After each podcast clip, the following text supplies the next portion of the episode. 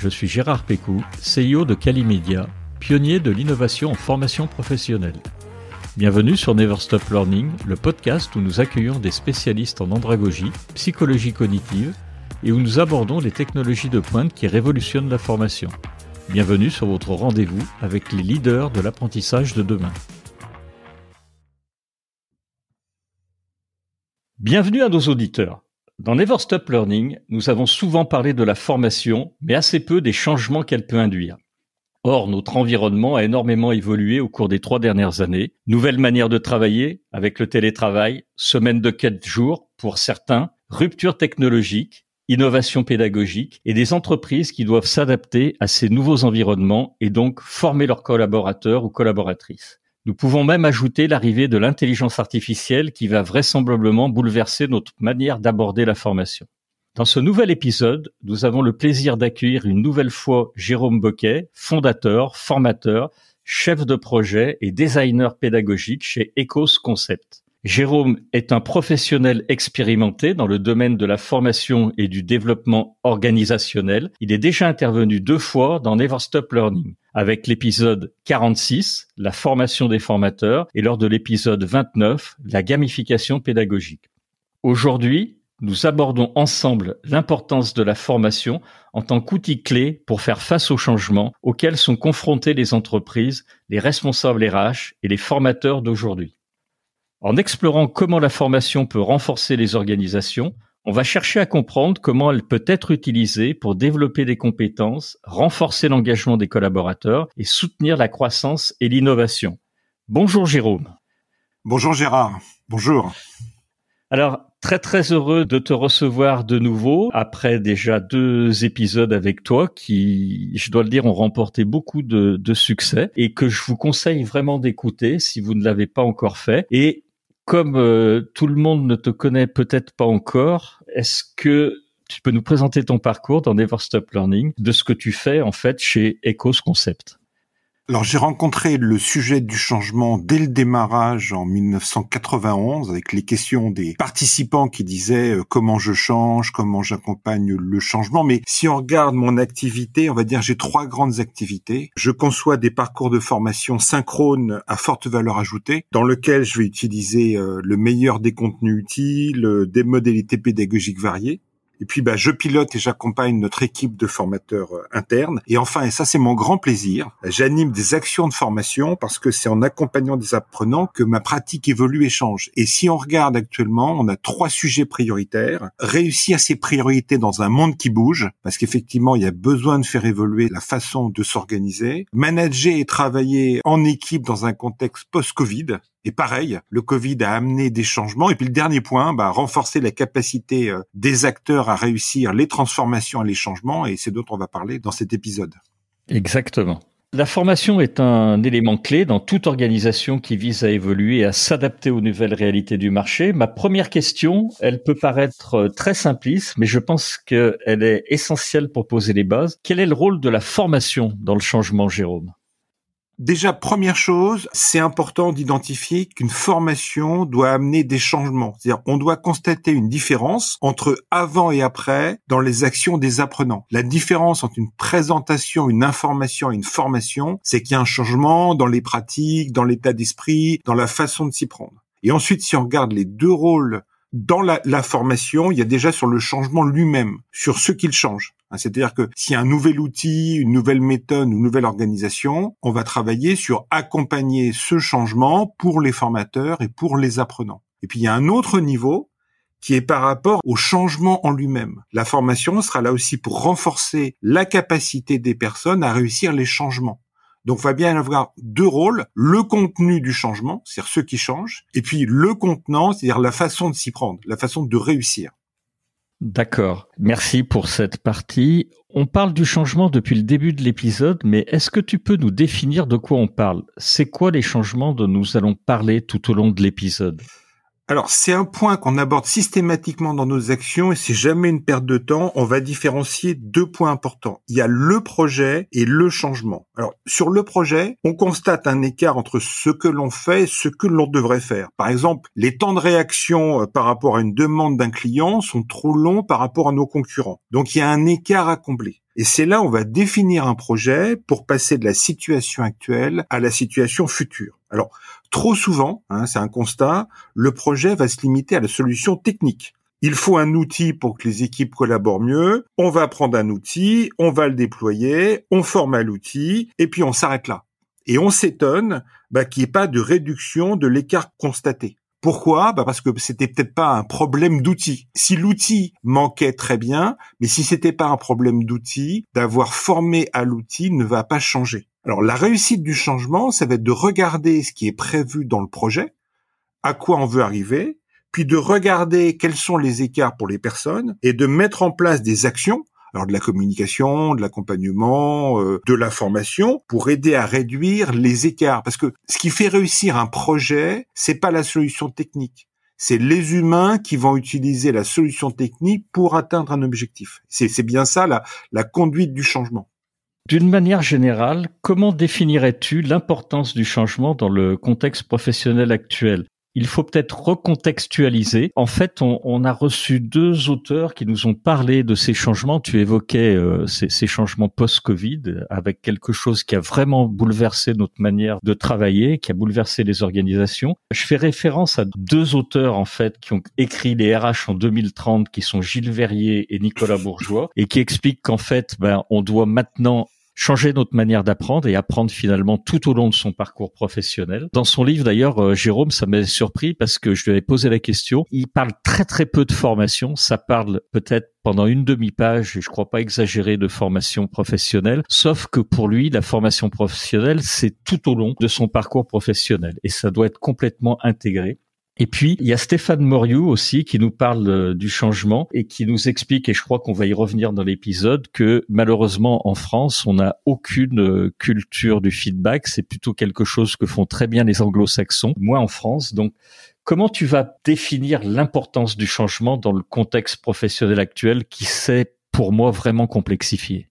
On a toujours beaucoup changé. Nous humains, on change beaucoup. On est une espèce qui passe son temps à changer, à s'adapter, mais avec, euh, on va dire, un changement à la fois et puis un certain temps. Et là, actuellement, on est passé de gérer le changement à gérer le changement en permanence. Et ça va s'accélérer et ça va être de plus en plus, euh, on va changer de plus en plus souvent. Et si on continue à faire comme avant quand on avait un changement à la fois, ça va mal se passer parce que pour continuer à être dans la course, on peut déplorer ou apprécier ça, mais le changement, il est présent. Et effectivement, c'est intéressant parce que quand on parle de formation, beaucoup de personnes pensent que la formation, c'est euh, tu vas en salle et tu écoutes quelqu'un qui parle ou tu regardes une vidéo. Et si c'est ça la formation, ben non, c'est pas adapté mais accompagner, euh, renforcer, stabiliser, euh, donner le juste nécessaire, c'est ça la vraie formation. Et moi, je suis d'accord. Euh, si la formation, on va dire formelle et descendante, elle est pas morte, mais elle est en mauvais état et elle va évoluer. Autre point, alors c'est un grand classique qu'on a encore dans beaucoup de niveaux hiérarchiques, chez les dirigeants, chez les ingénieurs. Il y a encore beaucoup de personnes qui pensent que si le projet est bon, bah, le changement il va réussir. Ou alors, euh, si les gens résistent, bah, s'il faut vaincre la résistance. ça, on va dire que c'est une erreur de débutant. On doit résister. Je vais revenir après, mais on doit résister. Tu vois, je passe mon temps à résister aux, soi-disant innovations pédagogiques, alors qu'ils en sont rarement, parce que c'est innovant pour les gens qui les découvrent, mais ça existe depuis longtemps. Et puis c'est pas parce que c'est innovant que c'est forcément un plus. Et puis quand bien même c'est innovant, tu parles sous ton contrôle, mais souvent c'est innovant pendant quelques sessions et après les gens se lassent en plus c'est ce qu'on appelle l'effet waouh. Waouh, voilà, c'est super. Enfin voilà. Et effectivement, il y a des choses qui doivent changer, mais il y a plein de choses qu'on ne doit pas changer et qu'on doit juste faire évoluer. J'ai une question pour toi sur ces outils pédagogiques euh, innovants. Mais avant ça, les outils et les méthodes qui peuvent être utilisés pour euh, évaluer ces besoins et les prioriser, c'est lesquels? Comment on va rendre cette nécessité de formation palpable? Alors déjà, on va se demander si la formation est la solution ou une des solutions ils sont pas motivés, on va les mettre en formation, c'est juste se tromper, c'est tromper de problème, donc de solutions. Donc déjà, en quoi la formation est une des solutions ou un des moyens? Une fois qu'on a fait ça, bah, bien évidemment, on va identifier la situation actuelle, la situation future et quels sont les écarts. Et quelquefois, le risque, c'est qu'on se projette sur la situation future sans avoir déjà résolu la situation actuelle. Et c'est sûr qu'une équipe qui a fait cinq changements différents qui sont mal passés, ou qui ont été mal gérés, mal menés, mal accompagnés, c'est sûr que la sixième fois, ils vont pas y aller en disant ça va bien se passer.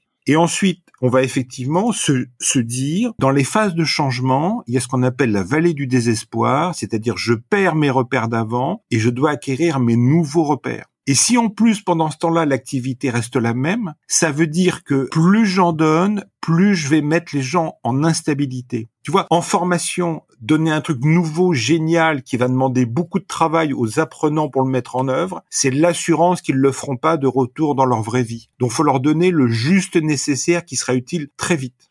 Imaginons, et j'ai eu cet exemple, on m'a demandé de créer une formation sur euh, travailler en mode collaboratif pour une organisation qui avait des difficultés par rapport à ça. Et quand j'ai audité la situation, c'était pas un problème. Les gens travaillaient en collaboratif au sein des différentes entités, mais sur les projets transversaux, ils n'avaient pas l'habitude parce que chacun avait une façon différente de mener les projets. Moralité, la formation, a été plutôt comment travailler en mode collaboratif et comment s'accorder sur la façon de gérer un projet. Et en travaillant sur ça, ça a permis que les projets transverses fonctionnent mieux, mais ça a permis aussi à chaque entité d'étalonner sa façon de faire en se rendant compte qu'il y avait des choses à améliorer. Tu vois? Et si j'avais fait une formation sur le travail collaboratif, ça aurait rien donné. Oui, tout à fait. Personne maintenant va dire faut pas collaborer. Par contre, c'est pas pour autant qu'on va le faire. D'accord. Et alors justement, pour rebondir sur ce que tu viens de dire, du coup, comment la formation, elle peut contribuer à impulser des changements positifs au sein des organisations? Alors déjà, faut partir du principe qu'on a tous beaucoup d'expériences euh, de changements réussis ou ratés, et plutôt qu'un de réinventer la roue, l'une des grandes valeurs ajoutées, c'est déjà de capitaliser, de stabiliser ce qui fonctionne, de regarder ce qu'on pourrait améliorer, et éventuellement de rajouter des choses qui sont pas faites. Mais on a plus un travail de formalisation, de stabilisation. Et tu as trois niveaux complémentaires. Tu as la capacité des équipes projets et des commanditaires c'est un peu comme quand on crée une formation, c'est-à-dire renforcer la capacité des ingénieurs pédagogiques et des concepteurs pédagogiques à faire le lien entre la demande du commanditaire et le réel des apprenants. Éviter, euh, je mets tous les contenus à l'intérieur, euh, je mélange ça bien, euh, hop, je sors des petites saucisses, hein, la fameuse machine à saucisses, ah, et ça y est. J'attendais, ah, que ah, que tu me voilà. le dises. Mais voilà, c'est à dire que j'ai répondu à la demande du commanditaire, mais ensuite les apprenants sur le terrain, ils en font rien, et j'ai fait mon job. Donc être ça. capable de faire le lien entre le besoin et le terrain. Ensuite, le deuxième niveau, bah, c'est effectivement augmenter la capacité des personnes à réussir un changement. On forme des managers au management, on forme des commerciaux à la relation client, on forme tout un tas de gens, tout un tas de choses, mais il y a trop peu d'actions qui sont faites sur c'est quoi réussir un changement, c'est quoi capitaliser sur un changement réussi, parce que sur un changement raté, on sait que ça n'a pas marché. Et puis le troisième point, c'est que la formation soit là pour être plus capable de s'approprier de nouvel outil, mieux travailler en équipe, etc. Donc on, a bien ces trois niveaux qui sont complémentaires. Je vais faire euh, une annonce, je vais en profiter parce que tu as parlé de capitaliser, tu as parlé de vallée du désespoir et c'est un heureux hasard, mais hier tu as fait un webinaire sur la conduite de la transformation qui s'appelle 5 clés pour renforcer la résilience des collaborateurs et j'invite vraiment nos auditeurs à la fin de ce podcast et je mettrai le lien comme d'habitude dans la zone commentaire parce que ça va leur permettre d'aller pour certaines parties un peu plus loin justement que le podcast. Et je te remercie d'ailleurs d'avoir fait ce webinaire que j'ai écouté hier après-midi et qui était vraiment superbe. Merci. Alors, on a parlé euh, d'innovation euh, pédagogique, mais du coup, est-ce que dans ton expérience professionnelle, tu as pu identifier des modalités pédagogiques qui sont plus efficaces que d'autres pour faciliter des changements Parce que alors, des modalités pédagogiques, on peut en citer quelques-unes et j'imagine que tu vas revenir dessus, mais il y en a beaucoup, ne serait-ce que depuis le début de l'année, qui sont euh, intervenus. Donc on peut parler de formation hybride, de formation multimodale, de e-doing, de gamification, de feedback, d'adaptive learning. Comment nos auditeurs ils vont pouvoir se retrouver dans ces innovations pédagogiques et qu'est-ce qui marche? Ce sont des moyens, ce sont des outils. Alors, c'est super parce que plus on a de possibilités, plus on va pouvoir aller chercher par rapport aux besoins réels des personnes ce qui leur sera utile. Oui, tout ce que tu as dit, c'est très bien, mais par exemple, la gamification, bah, se référer à l'épisode qu'on a fait, c'est-à-dire la gamification bien utilisée avec juste mesure peut être un vrai plus, mal utilisée, autant l'éviter. Le point fondamental, le point fondamental, c'est se, se méfier des nouveaux convertis c'est-à-dire ceux pour qui euh, c'est euh, le truc à la mode, il faut le faire, hein, c'est ou des vendeurs de solutions qui vendent leur truc en te disant euh, monts et merveilles. Il faut les écouter et il faut à ce moment-là résister en se disant oui, en quoi c'est un plus, à quel moment c'est un plus, et surtout pour les personnes à qui c'est destiné, Qu'est-ce que ça va demander comme effort pour s'approprier l'outil? Imaginons qu'il y a des personnes, elles ont jamais utilisé des modalités digitales asynchrones. Si je mets en place une, un LMS, une plateforme où il y a plein de choses, et que j'accompagne pas le fait qu'ils s'en servent, qu'ils soient à l'aise et qu'ils en voient l'utilité, bah, je peux revenir six mois plus tard, les taux de connexion, ils sont très faibles. Oui. Tu vois, donc on va partir de l'existant et on va se dire comment progressivement je vais les amener à s'approprier cette nouvelle modalité. À l'inverse, si j'ai des personnes qui sont déjà très à l'aise, bah, ça sera plus facile, euh, mais je vais compléter ça par d'autres façons de faire. Alors, autre question, pour toi, quels sont les défis majeurs qui sont associés à l'utilisation de la formation pour faciliter le changement? J'imagine qu'il y a la résistance au changement de la part des apprenants, qui est un grand classique, mais est-ce qu'il y en a d'autres? C'est pas la plus importante. C'est pas la plus importante. Non, alors si si ta formation est bien construite, que tu as des intervenants qui savent leur métier et pas simplement des présentateurs de contenu, c'est pas le plus important. Qu'on résiste au changement, c'est normal. Ça veut dire qu'on réfléchit à ce qui nous arrive. Ce qui manque souvent, c'est le manque de temps ou de croire que en deux heures, par l'opération d'un intervenant qui fait de la magie, les gens ils savent ce qu'il y a à faire, ils sont à l'aise pour le faire et ils vont le faire c'est surtout un manque de temps et c'est surtout le fait que on pense que maintenant qu'ils le savent, ils vont le faire. Si je suis jamais monté sur un vélo, tu peux me montrer un vélo, tu peux me parler du vélo, mais si je monte pas sur le vélo et si je fais pas des petits tours, il se passera rien. Pour moi, c'est surtout un manque de temps et d'accompagnement sur la durée. Tu lances un nouvel outil dans l'organisation. Il y a souvent des formations avant le lancement, puis une fois que c'est lancé, il se passe plus rien. Ben non, on va former un peu avant aux principales fonctionnalités, puis ensuite on va prévoir un parcours d'accompagnement pour aller plus loin ou par rapport aux éléments qui sont apparus à l'usage. Mais si tu dis à l'avant, je vais tout vous montrer du nouvel outil, c'est pas pour autant que tu les rends capables en situation de le faire. Donc, c'est plutôt de ne pas penser à la formation comme étant quelque chose dans un processus. Comme étant, on le fait une fois, puis c'est bon.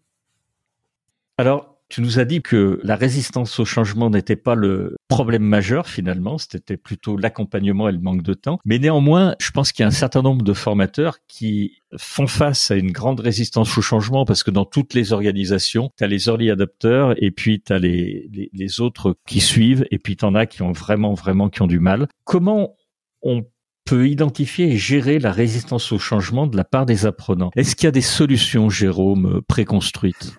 La résistance, c'est naturel. Heureusement qu'on résiste à tout un tas de comportements qui pourraient être négatifs. Donc, il faut pas du tout se dire je vais vaincre la résistance. Mais imagine, imagine. Tu as inscrit une formation obligatoire pour être formé à un outil qui t'apporte peu. Tu as beaucoup de travail et globalement, les formations précédentes dans ce type de situation ont consisté à te présenter des copies d'écran ou de PowerPoint. Bah, tu vas pas venir à cette formation euh, en faisant youpi, chouette, je vais me former. C'est clair.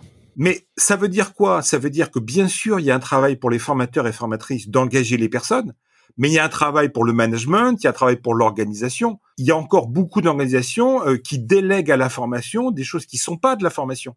Engager les, les personnes dans le changement, communiquer, euh, ça s'appelle du management. Et c'est effectivement, on intervient beaucoup auprès des managers pour les renforcer dans leur rôle qui consiste à effectivement présenter le changement, adapter le changement, euh, gérer les différentes réactions. Et notre rôle en tant que formateur n'est pas de les convaincre que le changement est bon. C'est pas notre rôle. On n'est pas là pour ça.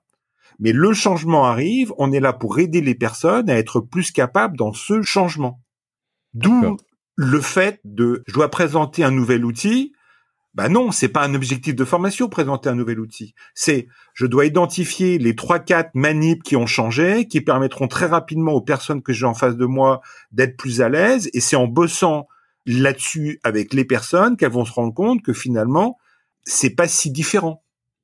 Tu vois, ça c'est. Mais effectivement, trop souvent, on refile aux formateurs ou aux pédagogues un truc qui est pas à nous.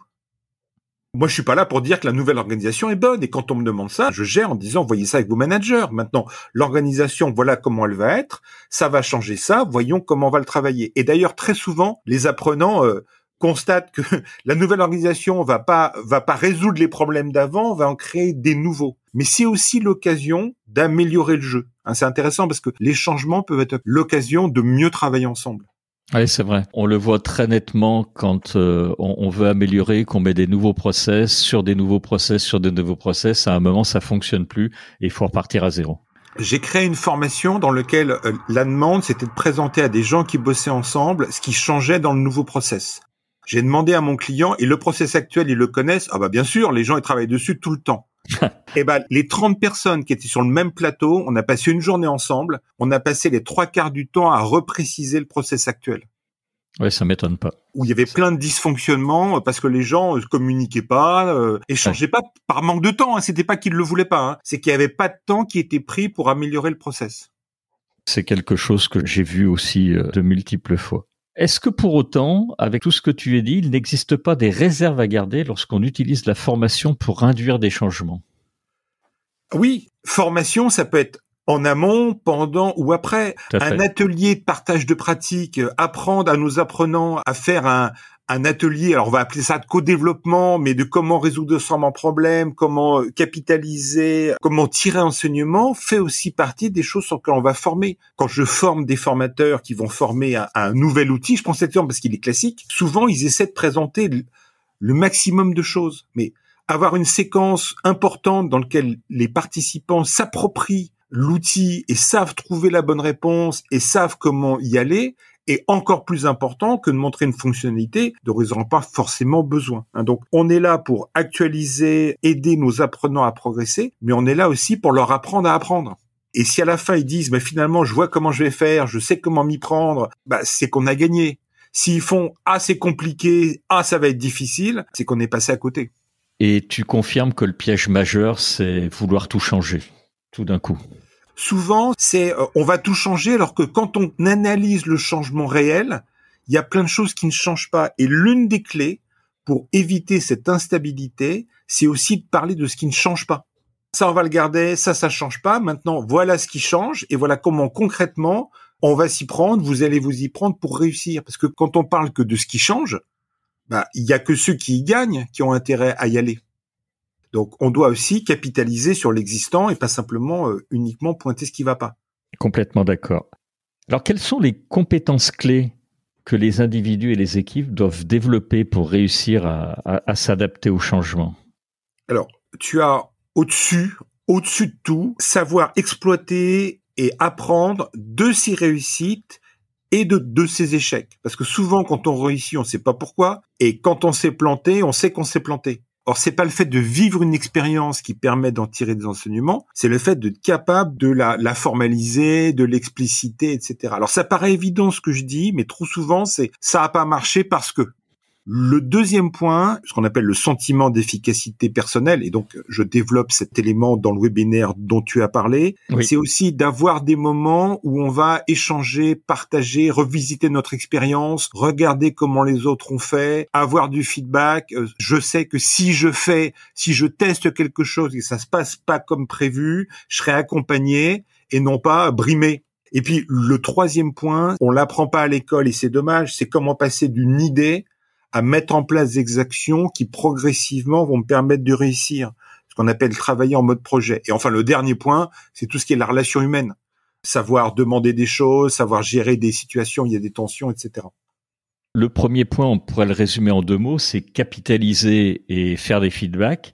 Le troisième, j'imagine tu fais référence aux soft skills. Oui. Est-ce qu'il y en a pour toi qui sont plus importants que d'autres? Euh, oui, dans les soft skills, la capacité à entrer en relation avec des personnes qui n'ont pas forcément la même façon de travailler que moi, pas forcément les mêmes objectifs, pas forcément les mêmes besoins, et de faire en sorte que à la fin de l'interaction, on en sorte par le haut ou au moins pareil qu'avant. Pourquoi? Parce que les changements nous amènent de plus en plus à devoir interagir avec d'autres personnes, d'autres entités, d'autres priorités, etc. Et le modèle j'ai raison donc tu as tort, bah, à un moment donné, euh, il y en a un qui gagne et l'autre perd ou les deux perdent. Par contre, savoir co-construire une solution qui sera mutuellement satisfaisante, ça a l'air évident quand on en parle, mais ça se travaille. Du coup, comment les formateurs et les organisations, elles peuvent accompagner et soutenir les apprenants pour réussir cette transition? Alors avec tout ce qu'on a dit euh, auparavant, mais est-ce qu'il y a d'autres points?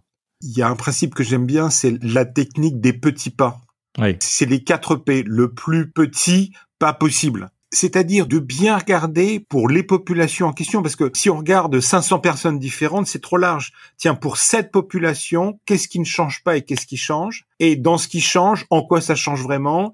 Et quelles sont les deux, trois actions qui permettront de remettre en dynamique? Parce que donner trop à des personnes qu'on n'a pas besoin, c'est superflu. Mais se dire, parce que globalement pour tout le monde, ça va. Et c'est le problème, t'en parlais tout à l'heure des early adopteurs. Est-ce que l'early adopter, c'est quelqu'un qui fait ou c'est quelqu'un qui trouve ça bien Il y a encore beaucoup de gens où on confond l'adhésion à une idée et l'engagement. Tu peux adhérer au fait que le digital learning c'est génial, et puis quand tu poses la question à la personne, elle a suivi une vague vidéo sur YouTube. Bah, pour moi, c'est pas, c'est quelqu'un qui adhère à l'idée. Moi, je préfère quelqu'un qui a testé plusieurs modalités, qui va dire c'est bien à ce moment-là, mais à ce moment-là, il faut le compléter avec ça. Pour moi, c'est quelqu'un sur lequel on va s'appuyer. Donc résister, on doit résister à nos idées. Je passe mon temps à résister. Tu vois, sur la gamification pédagogique, alors que ça fait plus de 30 ans que je pratique et que c'est à la mode, je dois être un des rares, mais je, je suis pas le seul à dire, mais attendez, non, non, mais mettez-en uniquement si ça a de la valeur ajoutée. Euh, absolument. on met pas un jeu pour se faire plaisir. Moi, quand je veux jouer, je joue avec des copains, je joue avec ma famille. Tu nous parlais tout à l'heure de l'importance de développer une culture d'apprentissage en entreprise, mais du coup, les étapes clés pour instaurer et surtout maintenir une culture d'apprentissage dans une organisation, comment on fait? C'est quoi? La culture, c'est l'ensemble des comportements qu'on ne questionne pas, les implicites, les non-dits, ce qui se fait chez nous et qui est bien. Donc plutôt que d'imposer un truc qui vient d'ailleurs, parce qu'on l'a vu dans un bouquin qui avait l'air sympa, ou parce qu'un collègue en a parlé euh, lors d'une réunion, etc., bah, c'est plutôt de se dire, on va regarder ce qu'on fait déjà chez nous il y a beaucoup de tuteurs, il y a beaucoup de formateurs internes, il y a beaucoup de gens qui font déjà des choses. Et quand tu commences à les formaliser, à les capitaliser, à les améliorer, on se rend compte que euh, beaucoup d'entreprises ont tout ce qu'il faut pour être apprenantes. Sauf que s'il n'y a pas de temps qui est dédié, s'il faut le faire en plus de son travail, si c'est pas valorisé, c'est normal qu'on le retrouve pas. Donc bien plus que de dire on va devenir une entreprise apprenante, une organisation apprenante, c'est actuellement qu'est-ce qu'on fait? Et qu'est-ce qui pourrait aider très facilement j'ai formé et accompagné beaucoup de tuteurs qu'on avait mis là parce qu'ils étaient expérimentés sur le sujet, mais on les avait pas aidés à avoir les meilleures pratiques. Moralité, la plupart ils faisaient ça une année et puis ils arrêtaient. je parlais de tuteurs pour euh, des alternants. Oui, bien sûr. Euh, voilà, si tu commences à les aider, à les, et moi je le fais beaucoup et j'adore ça. En général, euh, les personnes qu'on accompagne ont 80-90% de trucs qui sont super intéressants, super utiles et non formalisés. Puis en général, un ou deux trucs sur lesquels, en modifiant légèrement, ça devient beaucoup plus facile. Et quand ils me disent, mais finalement, ça, je vais continuer, et ce point-là, je sais comment faire, je me dis, c'est gagné. Parce que l'écart est faible, donc ils le feront. On a parlé euh, un peu d'engagement des collaborateurs, mais pour toi, est-ce que la formation, elle peut vraiment contribuer à renforcer l'engagement des collaborateurs? Et si oui, comment? L'engagement, c'est personnel. La formation est là pour qu'ils soient plus capables de faire quelque chose de nouveau, et donc de s'engager. C'est-à-dire que à l'issue d'une formation, je sais comment faire, j'ai identifié comment je devrais faire si on me donnait l'occasion de faire. Alors c'est clair que si on a des personnes qui faisaient déjà ou qui avaient déjà commencé, ça va se faire. Mais si on est au tout début, c'est aussi par les partages d'expérience, par le fait d'avoir d'autres personnes qui le font, que les personnes vont s'engager. On est plutôt dans la phase d'exploration. Tu vois, pour, pour moi, une bonne formation, c'est une formation où les gens explorent différentes possibilités et à la fin, ils s'engagent sur le fait qu'ils vont mettre en place des actions à condition que leur environnement de retour dans la vraie vie le permette. D'où l'importance, quand on est sur une conduite du changement, d'intervenir sur différents niveaux. Quand on accompagne des équipes, on commence par des actions sur les managers, voire sur les commanditaires, de façon à ce qu'il y ait bien cette dynamique. On va arriver malheureusement au bout de ce podcast. Il faudrait encore trois heures. Avec toi, c'est passionnant. J'ai quand même deux questions avant la conclusion. Quelle est ta vision, Jérôme, de l'avenir de la formation dans ce monde professionnel en plein changement? Est-ce qu'il y aura pour toi de plus en plus de résistance au changement ou au contraire, ça va être l'affaire du formateur et les mentalités vont évoluer et le changement finalement comme le, disait Gilles Verrier dans son livre, va faire partie intégrante de la culture d'apprentissage continu. Alors tu vois, comme on intervient euh, chez Ecos Concept sur des organisations très très différentes, on est en même temps dans la distribution, dans le nucléaire, dans les services, dans l'administration, on est sur des petites boîtes, sur des grosses boîtes, etc. Il y a des mondes qui coexistent. Tu vas avoir des organisations dans lesquelles elles sont euh, au top du top, d'autres qui sont à mi-chemin, puis d'autres qui sont euh, à l'âge de pierre. Ça va dépendre de ce qu'elles vont mettre, que les organisations vont mettre en place place. Moi, le parcours que j'ai vécu, bon, je suis, je suis pas né hier, hein. il y a longtemps, ils sélectionnaient en priorité des personnes capables de mémoriser et de reproduire ce qu'elles avaient appris. Et ça, c'est adapté à un monde stable. C'est vrai. Les médecins fonctionnent oui, ça. Oui, oui, mais après, euh, après, ils passent leur temps à évoluer, etc. C'est vrai, c'est vrai, heureusement. Je dis pas qu'il faut le mettre de côté. Il y a des choses qu'on doit apprendre et qu'on doit capitaliser. Hein, bien sûr, faut pas tout changer, mais apprendre à apprendre, à désapprendre, à penser contre soi-même, à donner et se donner le droit de faire des erreurs quand on apprend, c'est important. Je suis intervenu pour une entreprise dans laquelle les gens vivaient plutôt bien, il y avait des bonnes relations, mais comme c'était une entreprise dont l'activité consistait en priorité à identifier s'il n'y avait pas des erreurs sur certains sujets, il faisait jamais de feedback positif. Il parlait ah que de ce qui n'allait pas. Et en plus, quand il faisait un feedback correctif, c'était un négatif. Ah bah ça va pas ce que tu as fait. En les faisant bosser sur comment donner un feedback positif, nourrissant, et c'est quoi un feedback correctif, beaucoup euh, se sont rendus compte qu'avec trois fois rien, ils pouvaient passer de c'est bien à c'est très bien faut vraiment regarder de quoi on a besoin et y aller progressivement. Entièrement d'accord.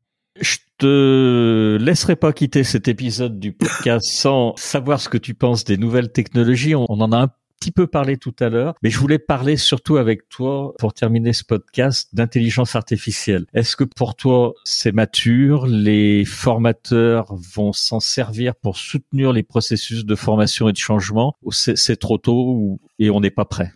Alors je crois que c'était Edison qui disait il y a un siècle, il y aura plus besoin d'aller en cours en formation, on va enregistrer la voix et on n'aura plus qu'à écouter la voix sur des disques. Il l'a dit. Et c'est pas faux, hein, les podcasts, c'est quelque part le noble descendant de ce que disait Edison c'est pas encore mature, mais ne pas vouloir les regarder, ne pas vouloir les utiliser, c'est être dans le déni. Par contre, il faut résister en se disant à quel moment c'est utile. Dire oui, ça peut faire gagner du temps sur certains éléments. Récemment, j'ai testé parce que je suis en train de me former à l'outil pour me dire après est-ce que c'est utile ou pas? Oui, j'ai demandé à ChatGPT de me faire un quiz de 10 questions sur un sujet avec les choix de réponse, la bonne réponse et le commentaire eh ben c'était bluffant. Sauf que sur les dix questions, il y en a deux que j'ai dû retravailler, c'était n'importe quoi. Mais ça m'a fait gagner énormément de temps par rapport à ce que j'aurais fait avant. Par contre, je vais me dire, bah, je vais prendre dix questions, puis ensuite, fort de mon expérience que n'a pas de chat GPT, je vais peut-être en rajouter dix autres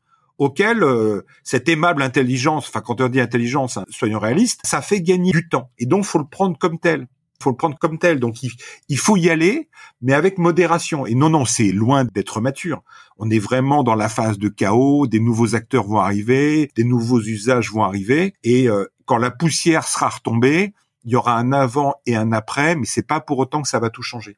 Je suis d'accord avec toi et je vais parler sous ton contrôle et, vraiment tu as le droit de me contredire Jérôme. Je pense que tu l'as un peu dit dans ta réponse. Si j'avais un conseil à donner aux formateurs, aux RH, aux coachs, c'est quand même d'apprendre à utiliser cet outil. Je pense que les gens qui ne s'y mettent pas aujourd'hui vont prendre du retard. Tu as parlé de ChatGPT, on est passé de 3.5 à ChatGPT 4 et c'est le jour et la nuit, puisqu'il y en a un qui a arrêté euh, d'engranger des informations en 2021, l'autre qui maintenant peut scroller le web et c'est de plus en plus pertinent et extrêmement bien fait. Et je pense que comme tu le dis, en plus, il n'y a pas de chat GPT-4. Hein. Oui. Il y en a d'autres. Hein. Il va y avoir Bard euh, avec Google qui qui, euh, qui arrive là et qui sont qui étaient un peu en retard. Il va y avoir plein d'autres plein d'autres IA. Et je pense qu'il faut ne pas en avoir peur, mais surtout apprendre à utiliser. Ça sera pas bon partout. Il va falloir les corriger. Il y a un problème de sourcing. Il y a un problème aussi que ChatGPT 4, en l'occurrence, même s'il est très bon, sa base documentaire est massivement en anglais. Donc si on l'interroge pas en anglais, on perd énormément de contenu en l'interrogeant juste en français. Donc il va falloir maîtriser, apprendre à maîtriser tout ça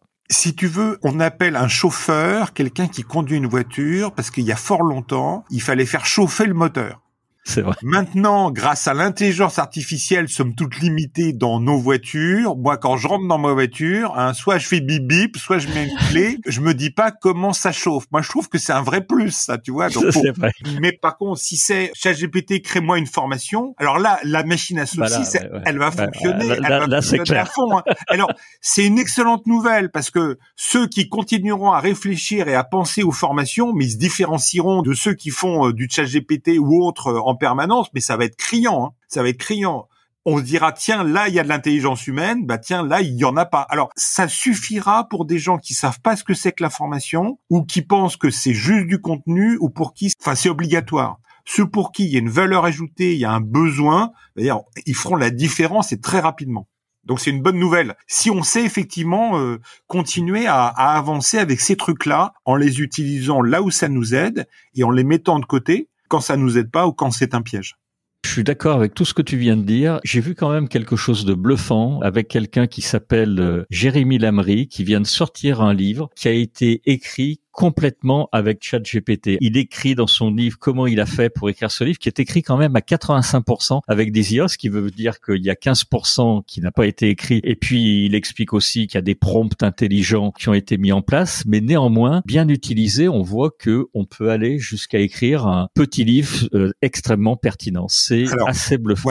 Alors, tu sais que j'ai un partenaire qui s'appelle Youno, pour qui je suis l'expert. Oui, absolument. En manager le changement, gestion des conflits, formation de formateurs, enfin, etc. Ah. Youno et Jérémy Lamry, ils ont fait une vidéo très intéressante dans laquelle il y a Jérémy et un collègue plus Pierre Monclos euh, qui échangent. Et ce que dit Jérémy, c'est que c'est super intéressant, mais, mais qu'effectivement, il faut l'utiliser avec mesure. Enfin, non, non, euh, effectivement, ce qu'il dit est très, très bien. En même temps, il est convaincu et en même temps, il, a du recul et de la résistance. Il y a beaucoup, beaucoup, beaucoup de recul et il y a effectivement beaucoup de résistance, y compris dans la préface du livre. C'est ça. Et, j'ai trouvé ça superbe. Absolument. Et, on en profite pour saluer et à la fois Jérémy Lamry et, et Pierre Monclos qui sont tous les deux intervenus euh, comme toi dans ce dans ce podcast. eh ben écoute, on arrive euh, à la conclusion. Donc vraiment Jérôme, je, je tiens à te remercier pour ta participation et pour le partage de tes précieuses connaissances et surtout de ta précieuse expérience parce que elle est elle est rare cette expérience. Je voulais remercier également tous nos auditeurs qui sont allés au bout de ce podcast. Et avec toi, Jérôme, on a fait un épisode un peu plus long que d'habitude, comme d'habitude d'ailleurs. Ouais. Alors, tu me l'avais dit au début. On va se retrouver pour le quatrième épisode bientôt. Hein. ça va, ça marche. Il y a de la matière là, il n'y a pas de souci. Donc un grand merci à nos auditeurs. On espère que cet épisode vous a apporté des éléments de réflexion et vous aidera à optimiser vraiment vos propres initiatives de formation. Je voudrais rappeler l'excellent webinaire que tu as fait. C'est vraiment sincère. C'est sur la conduite de la transformation. Je mettrai le lien dans la zone euh, commentaire et il se nommait cinq clés pour renforcer la résilience des collaborateurs. Il y a beaucoup, beaucoup de, concepts et de, surtout de très, très bons conseils qui vont donner envie d'en savoir plus et de, de contacter euh, Ecos Concept. Donc un grand merci pour tout ça et puis bah écoutez à tous euh, à très bientôt dans Never Stop Learning et encore une fois merci Jérôme. Merci Gérard.